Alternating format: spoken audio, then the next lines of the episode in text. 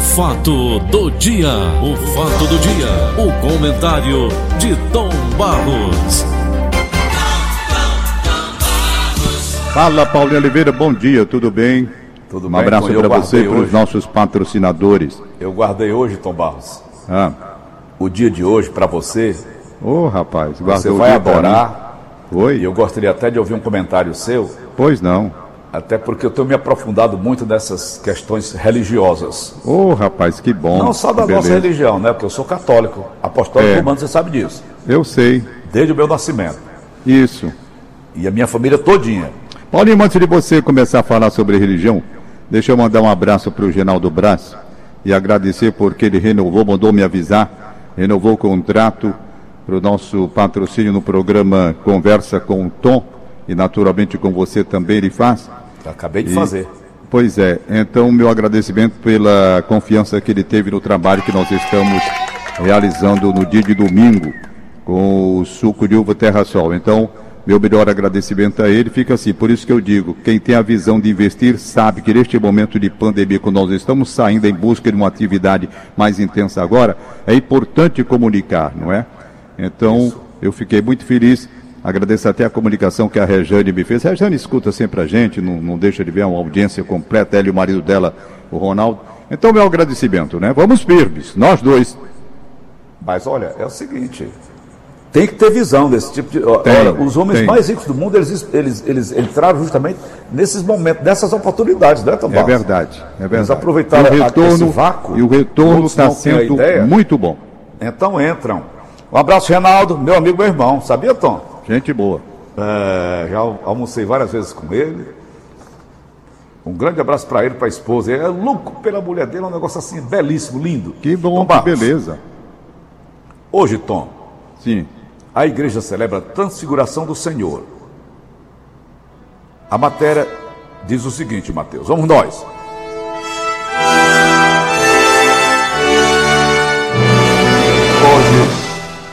Dia 6 de agosto, a igreja celebra a festa litúrgica da transfiguração do Senhor no Monte Tabor, lá em Israel, na presença dos apóstolos Pedro, Tiago e João.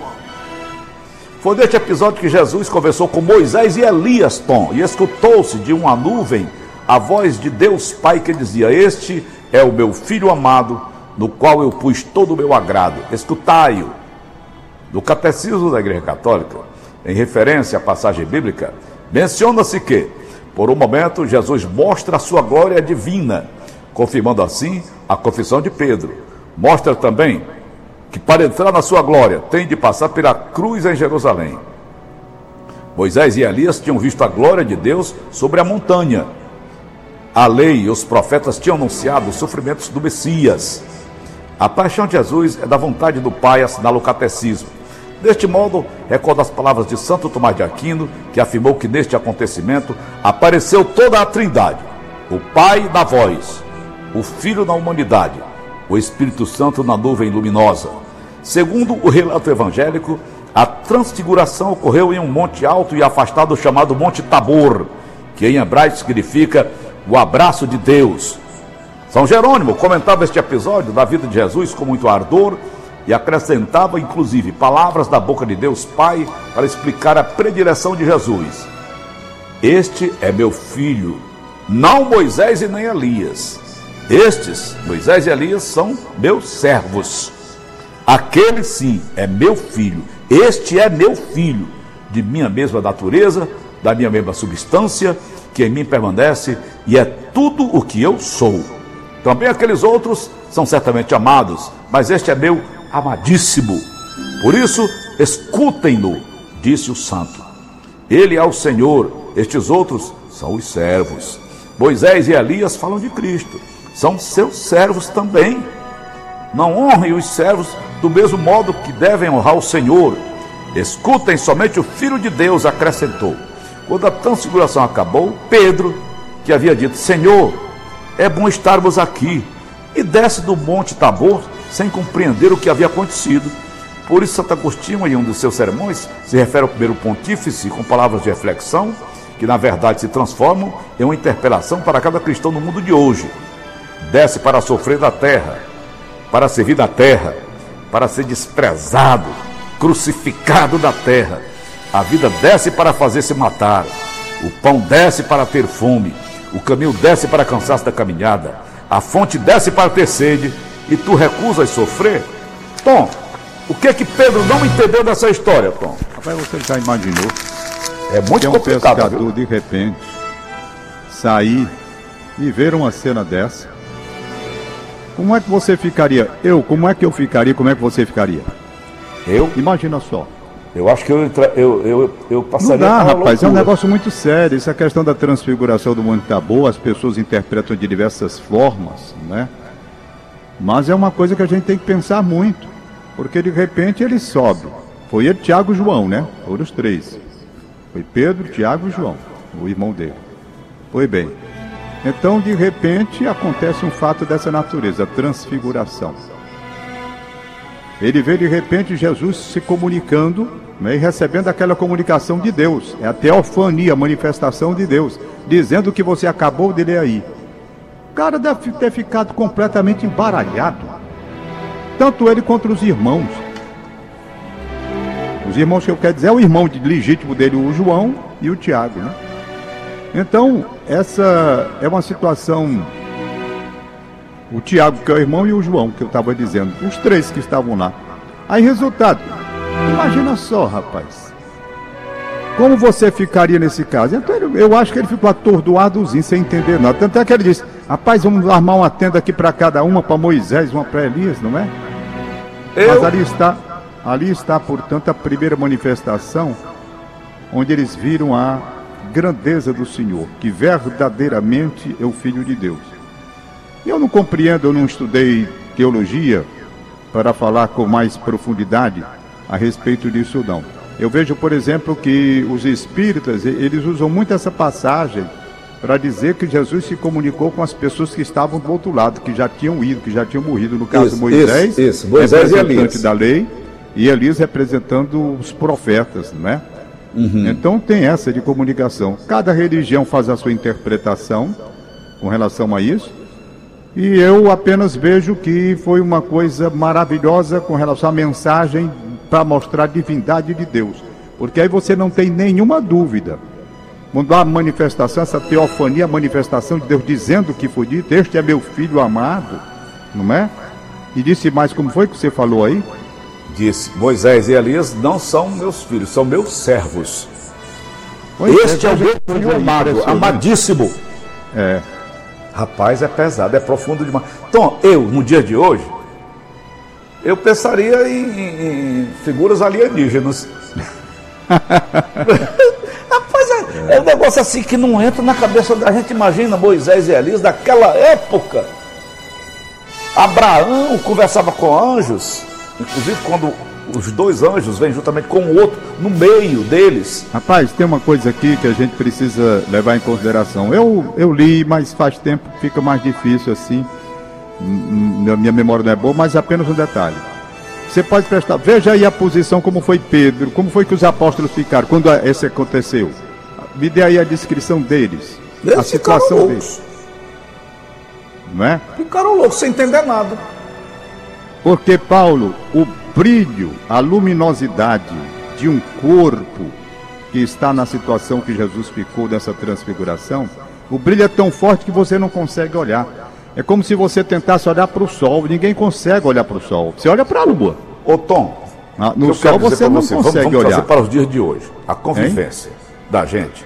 Por exemplo, você convive com uma pessoa dentro da sua casa, você convive com uma pessoa dentro do seu trabalho, você tem um valor imenso perante a população, perante a opinião pública. No entanto, aquela pessoa que convive contigo, por menor nível que ela seja, ela começa a querer ter intimidade. Então eles tinham intimidade com Jesus sem saber quem era, porque Jesus estava constantemente perto deles, conversando com eles, comendo Mas com tem- eles, bebendo com eles quando houve aquele negócio lá de Canaã. Então, Tom Barros, de Caná, as bodas de Caná. Então, Tom Barros, a- a- e essa, essa convivência deles com Jesus Paulinho, não olha, fez com que essa intimidade deles com Jesus passassem a desacreditar que ele realmente Não, era quem era? Não, não, tanto assim que ele mesmo diz. O próprio Pedro, quando, de, quando, quando Jesus pergunta, o que é que dizem que eu sou, vocês? Porque ele fez a pergunta, na, o- em algum momento do, da- da- do Evangelho, ele fez a pergunta, né? Lá estão dizendo que, um, que é Elias, que voltou. Estão dizendo que é Moisés. Aí ele olha para os apóstolos e diz: E vocês aqui, o que é que estão dizendo? O que é que vocês acham que eu sou? Aí foi quando Pedro disse: Tu és o filho de Deus. Não é verdade? Então, quando ele disse: Tu és Pedro, aquela história toda que a gente já comentou aqui, porque Pedro Aí disse que aquilo foi uma manifestação, não foi, não está dizendo isso pelo próprio Pedro, foi uma manifestação também, e vindo para entender que ele era o filho de Deus. Agora, o problema da luminosidade de um corpo como Cristo, glorificado, o cara não consegue olhar. É como eu disse, a questão tem quando Jesus ressuscitou, quando Jesus ressuscitou, Madalena estava conversando com ele e não sabia que era ele. Pensava que era um jardineiro, sei lá, uma pessoa. Era. Mas não sabia que era Jesus. Por quê? Se ela conviveu com ele durante a trajetória dele aqui na pregação, tudo ela acompanhava. E ela não conhecia. Como não conhecia? Se ela convivia, porque o corpo era diferente. A Agora... mesma forma, quando os discípulos de Amaús vão caminhando, eles estão com Jesus ali do lado. Mas eles não conseguem entender que é Jesus ali. Então, nessa coisa aí, que é nessa, nessa manifestação, coisa não, nessa manifestação, os apóstolos ficaram abismados completamente. Né? Aquela luminosidade, a transfiguração. Imagina só, nós aqui se para a época deles, Tom, Elias e Moisés. Hein? É, eles estavam, Jesus estava conversando, né? Elias e Moisés. Elias representando os profetas e Moisés a lei. Entendeu? Uhum. O Antigo Testamento. Mas é uma coisa difícil de você interpretar. Isso só para estudiosos. Eu não sou eu não, sou, não estudei teologia para entender profundamente toda. Eu só sei uma coisa, que é a manifestação de Deus, aquele que eles chamam de teofonia. É uma é. das manifestações de Deus. Né? Agora, agora vamos lá. Este é Onde eu vou filho, lhe colocar, Tom? Hein? Onde eu vou lhe colocar, presta atenção. Você tem seu filho amado, Hanover. Você tem seus filhos, todos eles amados. Isso. Você é Deus. Eu tenho ah, um Salah, tenho um Sami. Eu dois filhos. É. Eu sou Deus.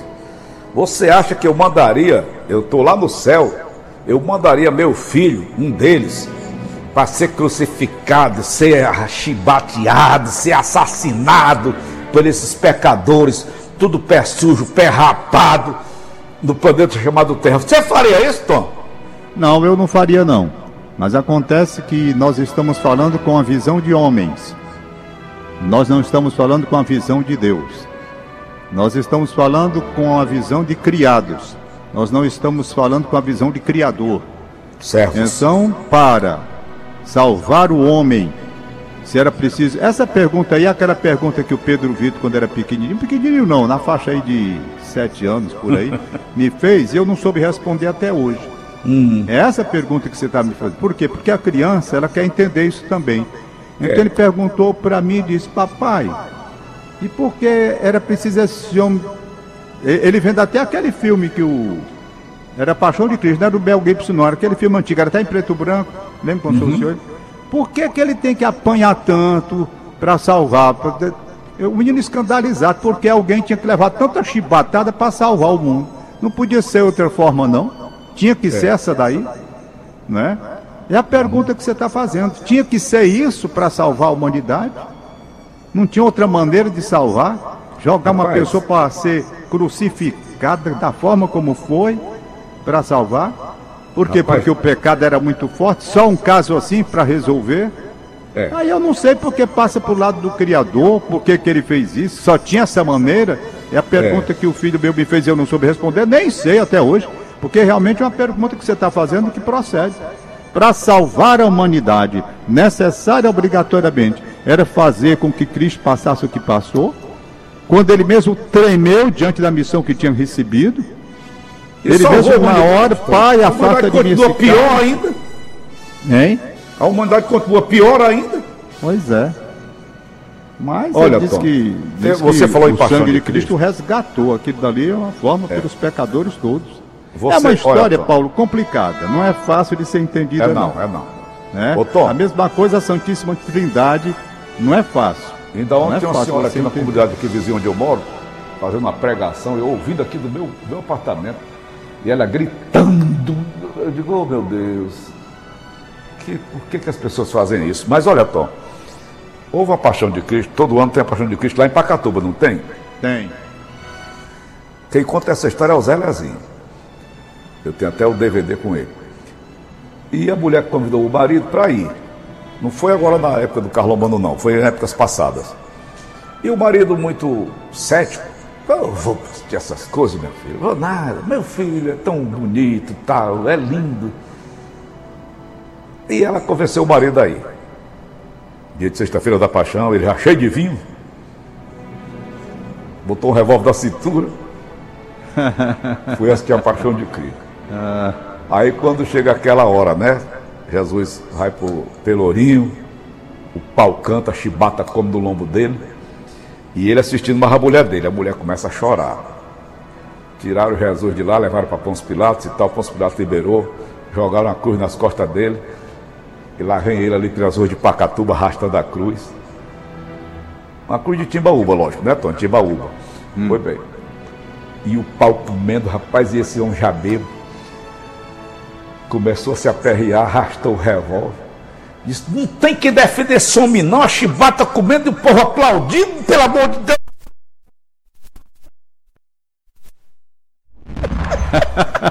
Vixe! Rapaz, a bala comeu lá. Isso foi logo das primeiras encenações lá em Pacatu. O ano seguinte a mulher convida Deus, oh, não, agora que eu não vou mesmo. Ai, ai, ai. Deu aquela bronca todinha lá. Pobre daquele homem levando chibata, ninguém se mete, não tem polícia, não tem nada que, que ajude o pobre daquele homem. É. Então, Tomás, esse negócio da transfiguração, por isso que eu guardei para você, porque é, eu também eu, eu, não entendi eu não coisa sou, nenhuma. Paulo, eu, Jesus eu conversando com bem. Elias, que já havia morrido há anos, milhares de anos passados. É um aparecimento, né? É um aparecimento, né? Ele, porque os Moisés, é, Moisés, que libertou os tá escravos hebreus do Egito, pois do é. julgo egípcio, batendo papo com Jesus, os dois, de é. milênios passados, Tom. É. É, de, é do nego ficar doido, rapaz. É verdade. Eu assisti a Abraão agora recentemente em casa. O, o, a história de Abraão, tirado da Bíblia do da, da, da Antigo Testamento, Tomás. Ipsilita. E Abraão conversava com dois, dois anjos e um, um, um meio, que era o próprio Deus, que já era Jesus na época. Eu fiquei atarantado, rapaz. Começaram a acontecer coisas aqui dentro de casa, cadeira se mexendo sozinha, eu digo, fala, nossa Não, é um momento, é um momento que a gente tem que refletir muito, não é? Para entender, para entender. Dá para entender não. É difícil. Eu, por exemplo, eu não me sinto preparado para falar sobre isso. Não me sinto. Por quê? Porque eu também sou cheio de dúvidas aquelas pessoas que se prepararam estudando teologia com profundidade, descendo aos mínimos detalhes para entender como essa manifestação aconteceu e o que que ela queria dizer, falando sobre o que viria com relação ao sofrimento de Jesus Cristo, que lá na frente ia ser é, crucificado aquela história toda. Então essa dimensão, ela tem que ser explicada, por exemplo, por um padre que tem um amplo conhecimento bem maior do que eu, com relação à importância da transfiguração de Cristo. O que é Eu que houve alguém, e o que é que, o que, é que aquilo representa, representa para os Me convencer de alguma coisa. Duvido, Tomás. Né? Hein? Eu duvido alguém, qualquer religião, que estudou essa, essa história, me explicar isso aqui. Não, tem, tem quem explique, pelo menos, dentro de uma visão. Não Cada sei se um tem uma visão correta. diferente. É. Então, é uma coisa incrível. Por exemplo, quando você entende a transfiguração, você está ali dizendo Jesus Cristo na transfiguração, quando ele diz meu filho, meu filho amado, tal que é uma coisa importante que a gente tem que levar como foi. No, no, no batismo também, de João, também tem a manifestação, não é? Tem a teofonia, não é verdade? Quando Jesus vai ser batizado, que aparece aquela pomba, não é? Então, todas essas coisas, as pessoas que estudam mais, elas podem dizer a dimensão, a verdadeira dimensão que isso representa de mensagem de Deus para a humanidade. Eu não me sinto preparado para isso. Eu sou um leitor. Um leitor do Evangelho é uma coisa. O que estuda a Bíblia de uma forma aprofundada, eu digo mais ou menos assim: eu posso falar com você com profundidade sobre medicina? Claro que não. Eu posso falar sobre alguns aspectos que eu possa ter lido, como por exemplo, Covid-19. Eu li o que os médicos dizem. Eu li o que os médicos tem dúvida a respeito da doença. Eu li a polêmica de posições antagônicas. Então, somente daquilo que eu vi os médicos especialistas falando. Aí eu posso dizer, mas eu não posso falar com profundidade. Quem pode falar com profundidade? Os grandes pesquisadores que estão em busca da vacina. Eles estão exatamente buscando a cura através de uma maneira de eliminar o vírus que ninguém conseguiu. Então eles estão estudando, eles podem falar, eu não posso. Era como se eu fosse discorrer aqui sobre o coração, se eu não sou cardiologista, não é? Então, eu falo sobre a Bíblia. Quem quer falar tem que também pegar a Bíblia e estudar com profundidade. Porque muitas pessoas pegam passagem da Bíblia ao, ao pé da letra e começam a dizer loucuras. Porque é. na Bíblia você tem um momento onde Deus diz que é importante você amar pai e mãe. E noutra passagem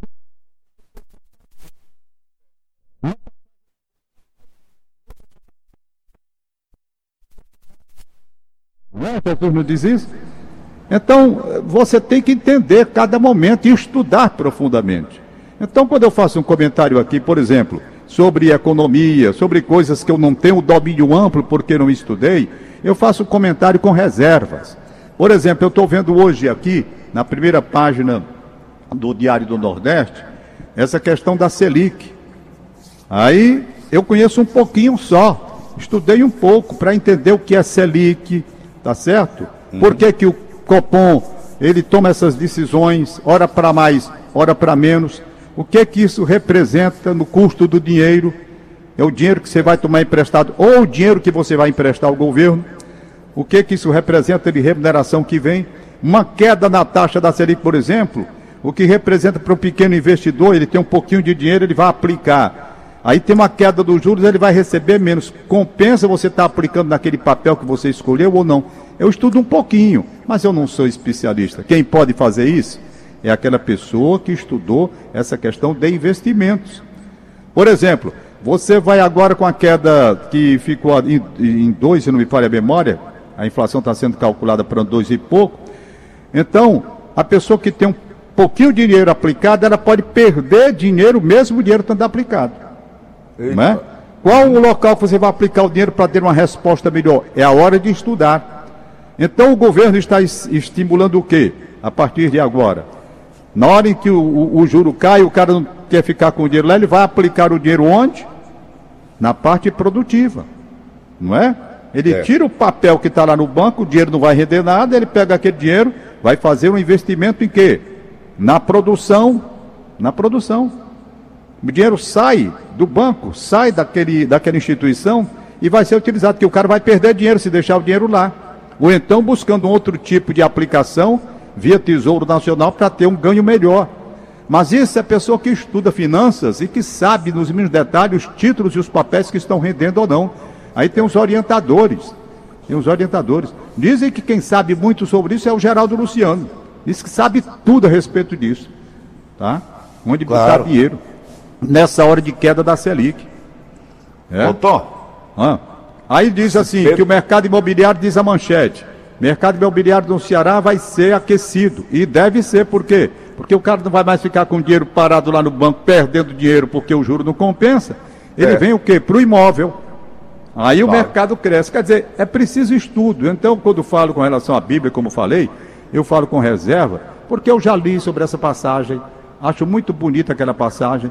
Acho legal quando, por exemplo, eu achei bonito, Paulo, quando Pedro disse, ele achava tão bonito que estava aquele momento, era tão importante que ele queria armar uma tenda para cada um e ficar lá.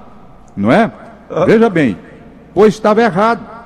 Ele estava querendo ficar na acomodação de um momento bom, quando Jesus estava falando do que ia acontecer lá na frente, inclusive da crucificação, onde ele ia ser submetido a maus tratos e tudo.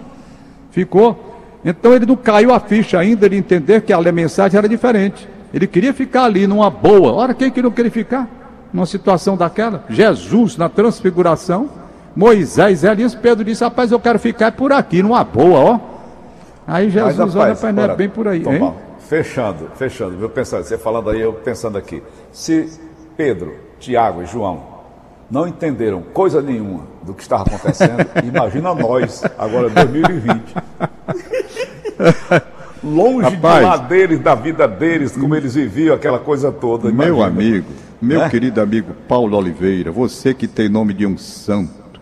Tenho. Paulo, e tem lá as suas inclinações para a santidade, é. não é? Tenho sim. Olhe, eu vou dizer, só em você ter como companheiro de jornada, de luta, Jesus, isso daqui já foi um privilégio grande. Sabe lá o que é o sujeito ter a companhia de Jesus? Os apóstolos tiveram, aí vem um doido como esse Judas, né? De, vai trair o homem. Eu li a história dele. Tenho da felicidade de acompanhar Jesus na sua passagem pela face da terra. Não é? Era sobrinho de Anás.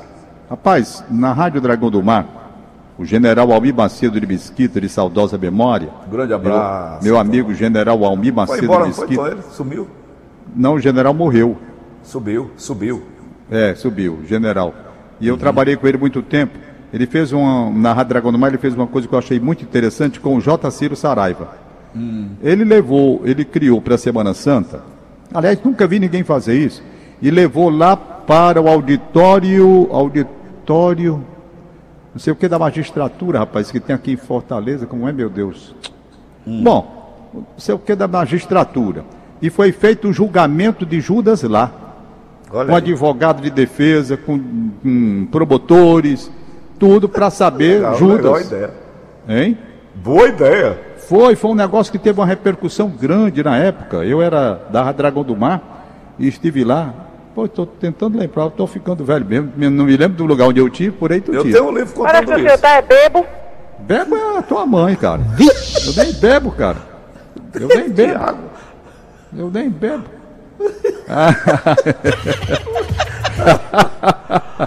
Pois bem, diga assim, diga assim, tá ficando velho, aí tudo bem. Aí eu aceito. Vai, bebo, tenho pavor a bebida alcoólica. Bote aí, rapaz, tu tá velho, caduco, Alzheimer, sei lá. Tudo bem. Pois bem, eu tive lá um julgamento belíssimo, rapaz. Os caras entenderam a missão de Judas. Do jeito que Deus teve, teve essa missão. De, essa missão, Jesus tinha a missão, Judas teve a dele. Aí devia ser perdoado ou não? Era a pergunta. Eu pergunto a você, Paulo Oliveira, Judas ah. deve ser perdoado ou não? Como foi depois que aconteceu? Qual foi a atitude de Judas? Faz ele praticou o suicídio, né? Praticou Pegou, o suicídio. Passou no pescoço, pendurou. Pronto. Por quê? Não é? Veja o grau de arrependimento, certamente que tomou conta dele, diante da realidade que ele viu depois. É. Aí o cara tira a própria vida, joga as moedas no mato que ele tinha recebido, os 30 moedas. Então, é, é, todo um quadro que foi feito, um cenário criado para julgar Judas, o julgamento de Judas. Foi uma ideia do general Mimaceiro Mesquita, bem executado durante um julgamento preparado, e as pessoas estudaram para fazer o julgamento. Por que, que Judas tinha que cumprir aquela missão? Porque a pergunta era: bom, alguém tinha que trair Jesus. Alguém. Então Judas foi, infelizmente, o cara que o traiu. Mas por que que Judas? Porque podia ter sido um outro. E toda essa discussão foi levada para lá. E eu não me lembro mais como foi o fim. Se você me perguntar, ele foi condenado ou não. Mas se ah. não me falha a memória, se não me falha a memória, o Judas foi perdoado. Foi sabe? absolvido. Foi, foi absolvido, porque eles entenderam que o próprio Jesus perdoou todo mundo. Quando na é. cruz ele disse: Pai, perdoai, eles não sabem o que fazem. Não foi o assim? Evangelho Segundo então, Judas, quando ele diz, livro, eles não sabem o que fazem, inclui todo mundo que estava fazendo aquela loucura, inclusive Judas, né? Mas então, são aí, coisas, mas aí é para quem estuda isso, eu não estudo não. Hein? Jesus próprio não perdoou, ele pediu o pai dele, pai, perdoai-lhes. Mas se você entender que a Santíssima Trindade existe, quando ele diz pai, ele filho, era o filho do homem aqui na terra, né? É a mesma coisa, né? Tá, eu, tá bom. Eu, é uma coisa. Assim, rapaz, é, é, difícil, é difícil a é gente entender tudo. Gostou, gostou do tema hoje? Muito. Agora eu gostaria de estar mais preparado para isso, né? Eu não estava tão preparado para falar sobre o isso. O Jeová Mendes. É, não sei nem o Jeová. Eu, eu, eu, queria uma pessoa que tenha estudado teologia profundamente. Padre Pedro, Padre Pedro. Padre Pedro, Padre Pedro. Ah, o Padre Pedro conhece esse sabe daí. tudo. Sabe, sabe. Ele fala. Padre Pedro fez Padre teologia. Pedro, liga para mim, sabe, Padre Pedro. Né? Então okay, ele poderia Tom. ter uma coisa melhor.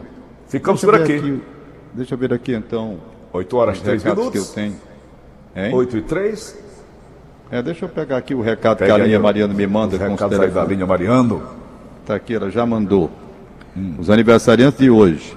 Marcos Studart Lima, no Aras Integral. Família Laia mandada abraços. Opa. Família Laia.